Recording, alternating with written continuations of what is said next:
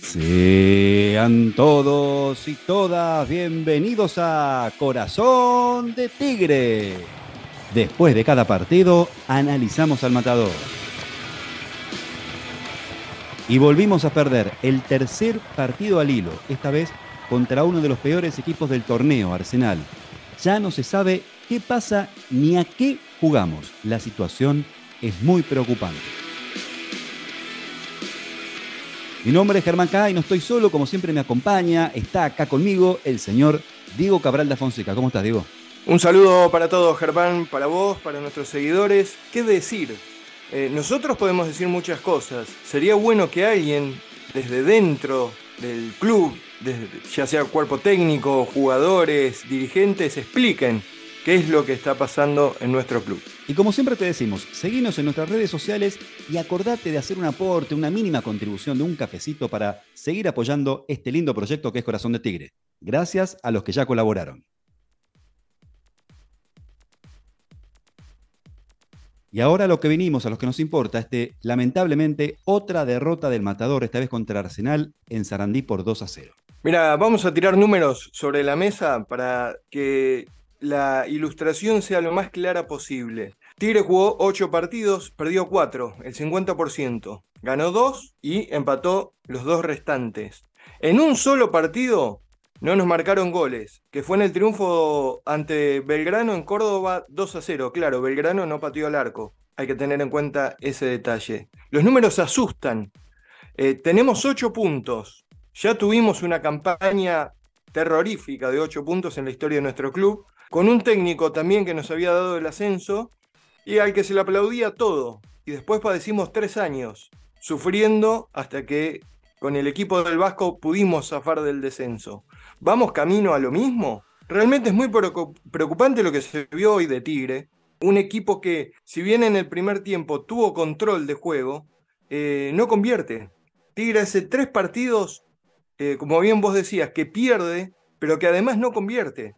Y una de las características de este equipo era justamente esa, que tenía falencias defensivas, que decíamos ya no son errores, sino ya es costumbre de cómo juega Tigre y que va a padecer y que va a sufrir ciertas deficiencias en la última línea, pero hoy por hoy la ineficacia en la línea de ataque es total. Cero goles en tres partidos. Realmente preocupa, teniendo además al goleador del campeonato.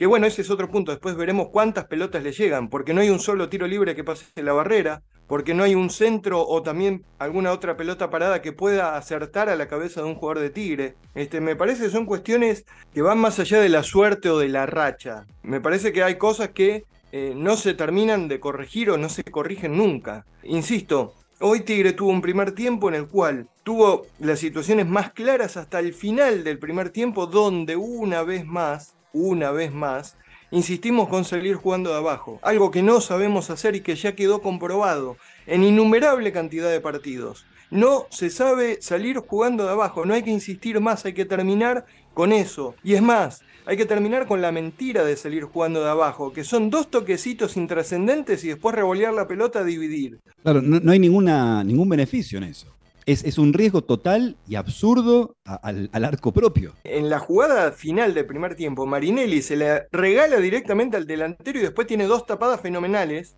para tapar su error, pero evidentemente eh, se insiste con algo que, que, no va más. O sea, ¿qué pasó en el fútbol? Porque no es solo en Tigre, es en el fútbol mundial. ¿Qué pasó en el fútbol?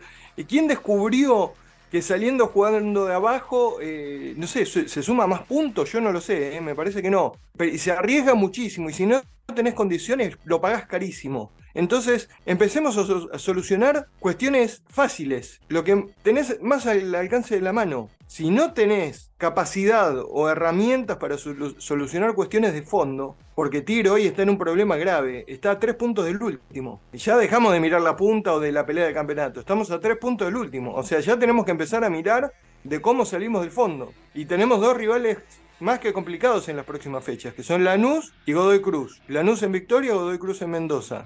El panorama no es bueno. Viene la Copa Sudamericana. Tendremos alrededor de 7 partidos en 25 días, contando Copa y Campeonato. Tenemos un banco suplente que no aporta ninguna solución. no tenemos o no vemos rotación posible con estos jugadores. Bueno, el panorama no es bueno. No me quiero quedar con una visión parcial como suele hacer nuestro entrenador, de decir Tigre tuvo un buen primer tiempo, el segundo fue horrible. Y ahí es donde se redondea este partido. En el primer gol de Arsenal, tiro libre para Tigre, la pelota pega en la barrera, en el contragolpe, tres jugadores contra uno, dos jugadores de Tigre que van a la misma pelota, quedan todos los jugadores de Arsenal liberados para en una corrida desde atrás de mitad de cancha llegar mano a mano con Marinelli y definir y poner el 1-0. Y ahí volvimos a demostrar, volvimos a demostrar la mandíbula de cristal. Un golpe nos deja fuera de pelea. Pero hoy ya, e insisto con esto, para hacer más gráfica la cuestión, ya somos eh, eh, en esta pelea el boxeador que ya está con las dos rodillas en la lona, un brazo apoyado mirando, tratando de mirar para arriba con los dos ojos así morados y con una mano sosteniéndonos de la soga. Estamos al borde del knockout. Lo que pasa también, digo, que aparecen las derrotas y aparecen inevitablemente las incertidumbres en los jugadores, en el técnico. Entonces, cualquier cosa, cualquier golpe, cual... empiezan los nervios. Ya tener la pelota en Tigre, cuando juguemos de local, va a quemar la pelota. Van a empezar los murmullos. El, técnico, la verdad que se lo ve, se lo ve perdido. Yo trato de, a ver qué te parece, una cuota de optimismo. Capaz que peque optimista, pero esto ya lo vivimos con Martínez. Con Martínez hemos tenido eh, periodos, yo me acuerdo de titular episodios de Corazón de Tigre que hablaban de otra vez sopa, otra vez lo mismo, y seguimos perdiendo, y esto no cambia, y dale, y dale, y dale, hasta que logramos repuntar al final del campeonato y logramos el ascenso. Yo quiero pensar que se trata un poco de eso, que Martínez está encontrando el equipo y tiene que ver con, con el ciclo de él mismo. O, peco de optimista pensando así. Sí, mira, yo soy el primer interesado en que gane Tigre, te lo puedo asegurar, ¿eh? Porque me cambia, me maneja el humor de toda la semana. Un triunfo de Tigre o una derrota. en este caso yo vengo con vengo completando el mes de, de desgracia, te diría. Pero ¿Sabes qué pasa? Me, me preocupa estas, este tipo de decisiones. O sea, ya hablamos de los jugadores. Hay jugadores en niveles flojísimos, sobre todo la última línea, jugadores que no pueden correr a nadie, que están o no en condiciones. Eso ya es responsabilidad del técnico porque pone a un jugador que no está al 100%. El que decide ponerlo, más allá de que el jugador quiera jugar o no, es el entrenador. Ahora bien, tuvimos mercado de pases. Sabíamos todos del primer al último hincha de Tigre que lo que había que reforzar era la dupla central. Se trajeron jugadores en todos los puestos, menos justamente en esa zona. Hay una responsabilidad. Hay alguien que diseña, que arma, que ve, que analiza, que no está haciendo las cosas bien. Ahora, pasamos ya el mercado de pases. No tenemos solución a esto. Porque Aguilera, recordemos que llegó entrando por la ventana. O sea, Tigre ya no iba a hacer más incorporaciones y de golpe, ¡pum!, cayó Aguilera. Ahora bien, en cuanto a los cambios, cuando a vos ya se te queman los papeles, cuando ves que el equipo recibe un golpe, no reacciona y tenés que hacer cambios, y pones un 4 por un 4, un 8 por un 8, un 5 por un 5, le falta cambiar el arquero, arquero por arquero, para completarlo lo de puesto por puesto. o sea, no se arriesga, no se arriesga un milímetro. Pero es otro que dar vuelta a la situación. Es otro clásico de Martínez también. Martínez es así, de siempre. Cambia puesto por puesto, por más que estemos perdiendo. Para mí me preocupa. Porque si Martínez es así y nos tenemos que acostumbrar, va a depender de qué chance nos da el rival. O sea, si Tigre acumula 4, 5, 6 derrotas consecutivas, sabemos que Martínez es así, no hay que hacer nada. Yo no estoy diciendo que lo tienen que echar, pero necesitamos ver una respuesta de que algo cambie. las soluciones no son rescindir, echar, la cuestión es, todos tenemos que entender que por sobre todas las cosas está Tigre. El resto de lo que sean técnicos, dirigentes o jugadores, son pasajeros. Ante todo, Tigre. Bueno, muy bien. Hoy tenemos a un entrenador que nos dio un ascenso, que nos ha hecho pelear campeonatos, pero tenemos una cuestión que estamos ahora en una crisis y que no demuestra ni el mínimo indicio de poder revertir esta situación. Y ahora vamos con el podio de Corazón de Tigre. Vamos a ver con qué sorpresa nos va a venir Diego ahora en el podio. ¿Qué, va a hacer ahora con el podio? Vamos a hacer, este, lo vamos a guardar en un cajoncito para el próximo partido, que esperemos poder usarlo. Este, era una sección que estaba buena porque calificábamos justamente buenos rendimientos de los jugadores y hoy no lo podemos hacer. Salvo algunas muestras de intenciones, pero muy aisladas, de Colidio, quizás, la voluntad de Retei, pero no mucho más. Este, lamentablemente no, no, no tenemos mucho para rescatar, no es falta de voluntad. Marinelli Eh, también. Las cuestiones ¿no? están a la vista. Marinelli que de alguna forma logró también otro- una debacle.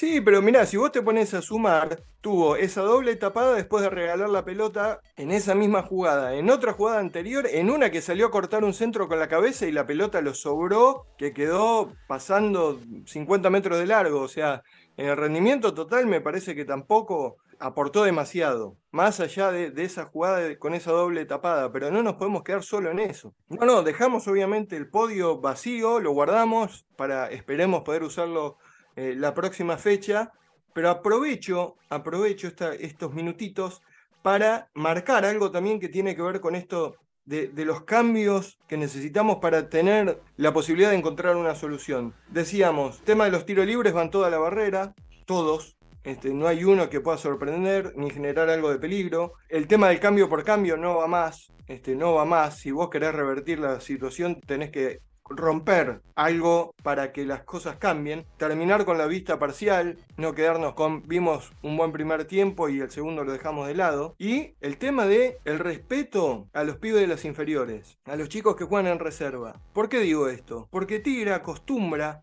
en este último tiempo a fomentar los equipos de reserva, o sea, hacer buenas campañas, tener buenos valores, bueno, buen material en las inferiores y en el momento que terminan de asumir o de, de acceder al primer equipo, lo primero que se hace es cederlo a préstamo a otro club. Vos fijate la ilusión que tiene un pibe que está jugando desde los 8 o 9 años en Tigre, cuando tiene la posibilidad de primera le dice, no, no, mejor anda a jugar a excursionista, por el respeto que merece excursionista, ¿no? O anda a jugar a agropecuario, y Carlos Casares. Y traen jugadores que ni siquiera juegan, o sea, con el respeto que merecen los jugadores que voy a nombrar, Medina, Vera, Garay, Montoya, ¿qué aportaron en lo que va de su trayectoria en Tigre? De hecho, Vera quedó fuera de la lista de jugadores que formaron el, el plantel de Tigre para enfrentar hoy Arsenal. Quedó excluido de los 23, él era el número, o sea, estaba en la lista 24, él fue el que quedó fuera. Entonces, ¿qué pasa? ¿Qué pasa con Baldi, por ejemplo? Que eh, hubo rumores de que se quiso ir de Tigre a jugar, a buscar oportunidad en otro club. Me parece que hay cosas que no están bien y que tampoco son muy claras.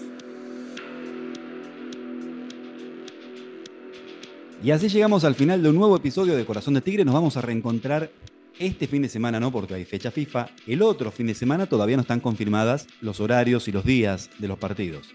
Así que cuando vuelva la fecha, ahí nos vamos a reencontrar con el próximo episodio. Exacto, lo que sí sabemos y tenemos la certeza es que el partido será en victoria ante Lanús, otro de los equipos que generalmente nos complica la, la existencia. Y para cerrar, Germán, decimos que la reserva volvió a ganar, en este caso fue 2 a 0 Arsenal con goles de Mateo Cáceres y José Sánchez. Sí tiene partido designado, torneo proyección para la fecha 9. Será el viernes 31 de marzo a las 11 de la mañana. Tigre estará visitando a Lanús. Nos reencontramos, Diego. Un abrazo para todos. Adiós.